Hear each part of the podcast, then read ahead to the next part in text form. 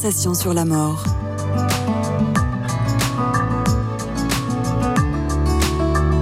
Une émission proposée par Christian de Cacré. Amis auditeurs des conversations sur la mort et donc sur la vie, bonjour.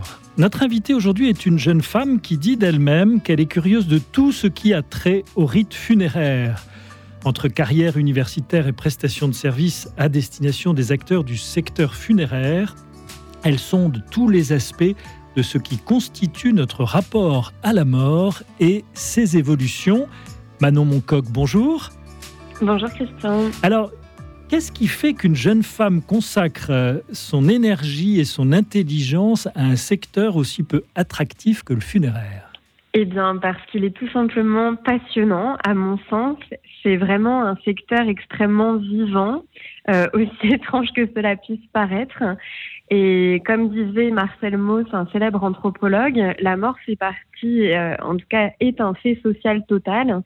Et étudier le funéraire permet d'appréhender énormément d'aspects de la vie sociale et euh, de, l'humanité. Donc ça me passionne. Et dans votre vie aussi, cette question est présente. Enfin, je veux dire, vous étiez, euh, j'allais dire peut-être euh, naturellement préparé à vous intéresser à ce sujet? Alors depuis que j'ai trois ans, je voulais travailler sur euh, les rites euh, funéraires. J'ai découvert euh, la momie du Louvre très jeune et je me suis dit mais pourquoi on fait ça à un défunt Et quelques années plus tard, à dix ans, mon père s'est suicidé et ce qui m'a fait aussi grandir très jeune avec ce, ce deuil-là et cette douloureuse disparition.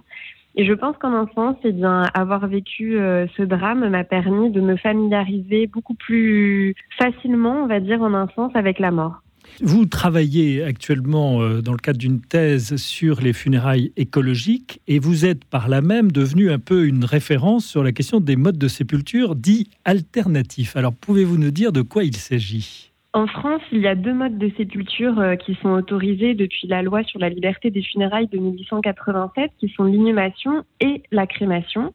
Mais on se rend compte que dans le monde occidental, il y a des innovations qui ont été pensées de façon alternative justement à l'inhumation et à la crémation et qui sont présentées par leurs euh, créateurs comme plus écologiques que l'inhumation et la crémation. Et donc on peut parler de l'aquamation par exemple, qui est la crémation euh, par l'eau la promission ou encore l'humusation et les nord process. À ce stade de notre conversation, pourquoi est-ce qu'il y a un besoin là aujourd'hui de démultiplication des modes de sépulture? C'est quand même un, phénomène social assez étonnant, cette atomisation des pratiques. Qu'est-ce que ça révèle?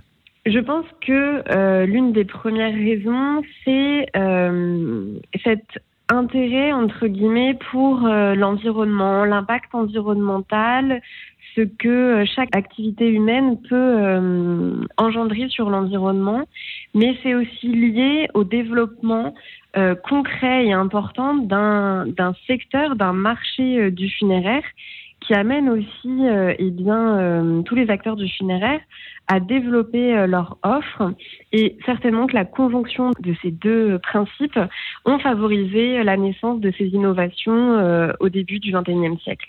Moi, j'ai envie qu'on évoque euh, prioritairement l'humusation. Alors pourquoi? D'abord parce que vous êtes sur Radio Notre-Dame et nous savons tous pour fréquenter les, monastères que ce sont finalement les seuls lieux de notre beau pays où on enterre son cercueil, n'est-ce pas?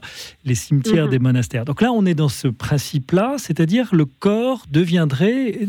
Décrivez-nous ce dont il est question. Alors l'humusation, ça fait vraiment euh, écho à un, procédé qui a été pensé euh, par la Fondation Métamorphose en Belgique euh, en 2014, il me semble. Et le principe est de transformer le corps du défunt en compost en le mettant dans un linceul biodégradable sur un tas de broyats. Et à l'issue de plusieurs mois, lorsque toute la matière organique euh, aura été euh, désintégrée par l'univers vivant de ce tas de broyats, on pourra récupérer les os et les dents, les réduire en poudre, remélanger cette poudre-là au tas de broyats initial. Et à l'issue d'une année au total, eh bien, le corps sera transformé en compost. Mais le procédé ne s'arrête pas là. L'idée est de euh, rendre à la famille 1% du 1,5 euh, mètre cube environ de compost à la famille pour qu'elle puisse, par exemple, le déposer au pied d'un arbre mémoriel dans une forêt du souvenir et que le reste, 99% restant, puisse être utilisé pour participer au reboisement de la planète.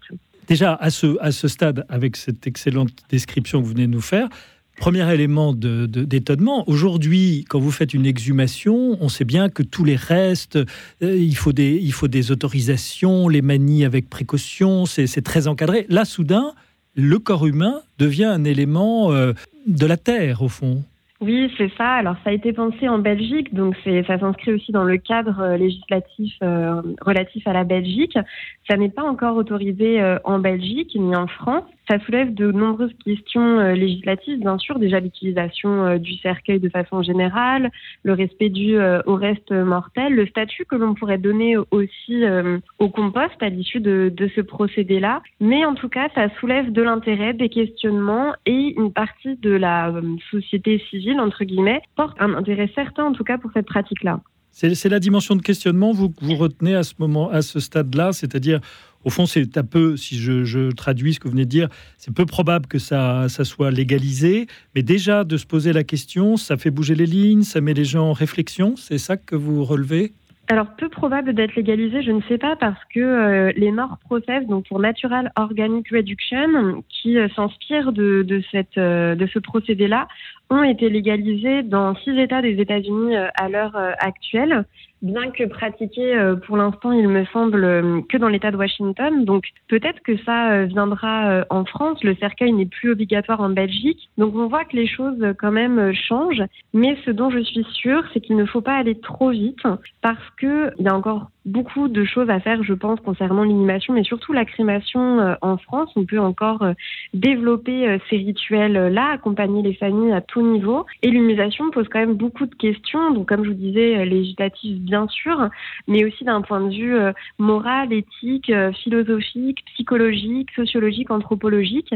Et donc il faut en amont bien préparer toutes les questions et toutes les dérives que cela pourrait soulever et tous les intérêts aussi, bien sûr. Est-ce qu'il ne faudrait pas ajouter à la liste des qualificatifs que vous venez de, donner le mot spirituel? C'est-à-dire, est-ce qu'il n'y a pas un sens particulier dans cette euh, démarche de retour à la terre? En tout cas, dans, la Bible, il y a bien euh, tu es cendre et tu redeviendras aux poussières. Enfin, c'est Absolument. Ce qui est intéressant dans ce mode de sépulture alternatif, c'est que euh, au-delà d'un procédé un petit peu différent, euh, même s'il peut se, se, rattacher à une inhumation vraiment naturelle, on a l'objectif de transformer le corps humain en compost et d'avoir euh, cette utilité, cette utilisation faite des restes du défunt. Mais en tout cas, ce qui en ressort, c'est que on, peut appeler euh, ce, mode de sépulture euh, là alternatif euh, une, sépulture régénérative. L'idée, c'est de aussi pouvoir transcender la mort en quelque chose de vivant,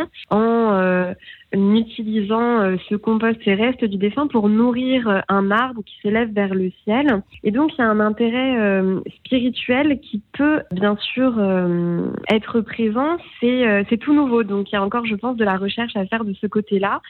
Mais effectivement, et vous avez tout à fait raison, il y a quelque chose qui est central dans ce mode de sépulture alternatif-là que nous ne retrouve pas forcément dans les autres, que ce soit l'animation, la crémation ou la cremation par exemple. Et du coup, vous qui êtes euh, anthropologue, donc qui étudiez tout ce qui est un rapport à l'être humain, vous, vous, avez évidemment euh, relevé combien la dimension religieuse perdure au-delà de, ce qu'elle est réellement dans une société sécularisée comme la nôtre, et que cela tient en partie au fait qu'il n'y a pas beaucoup d'alternatives à l'offre religieuse. Est-ce que la dimension écologique qui, qui, est au cœur de cette, de cette proposition d'humusation peut supplanter la demande de religieux? Ce qui est vrai, c'est qu'effectivement, euh, on a un besoin de sens. Euh, moi, j'appelle ça un vide sémantique. Aujourd'hui, on est face à un vide sémantique, notamment au moment de la mort. Quel sens on peut donner à la mort si l'on n'est pas rattaché à une religion en particulier, qu'on n'a pas cette foi pour nous accompagner dans ce moment de, de la vie?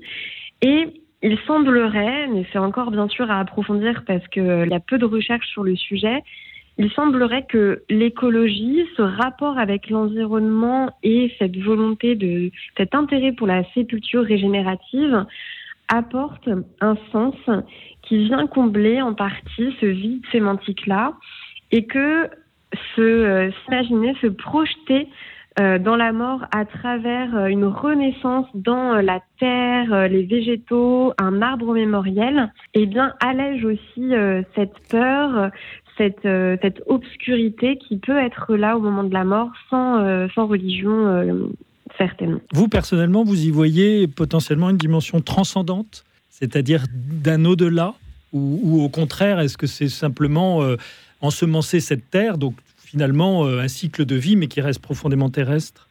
J'ai pas encore suffisamment de, de, matériaux pour vous répondre précisément. Peut-être qu'il y aurait quand même davantage cette, euh, cet ancrage euh, terrestre et ce lien euh, entre le monde des vivants, qui est, qui est la Terre, mais le monde des morts n'apparaît pas forcément dans cette, cette identité-là de d'arbre euh, mémoriel, mais l'arbre est quand même euh, très intéressant d'un point de vue euh, du symbole parce qu'il prend ses racines dans la terre et s'élève vers les cieux. Donc peut-être qu'il y aurait cette, cette idée-là, bien sûr. Un mot pour conclure sur l'évolution du secteur funéraire. Vous en êtes observatrice et, vous sentez un monde qui bouge? Ça, c'est certain. Euh, je pense que déjà le développement euh, important de la crémation euh, ces dernières années en est un parfait exemple, mais aussi le développement des cérémonies civiles ou laïques. Mais bien que pas forcément rattaché à une religion, on sent une, un réel besoin de sens. Donc, ce n'est pas du tout opposé. Et euh, on, peut voir à quel point il y a de nouveaux acteurs, le développement des coopératives, mais pas seulement. Il y a de plus en plus euh, de membres de la société civile qui s'intéressent aux funéraires, qui mettent en place des innovations, des projets qui viennent développer l'offre. Et ça, je pense que c'est une chose extrêmement intéressante, mais surtout bénéfique pour les familles et les défunts. Donc un monde en pleine évolution. Manon Mancoq, merci pour votre témoignage. Cette émission vous a été proposée par le Service catholique des funérailles.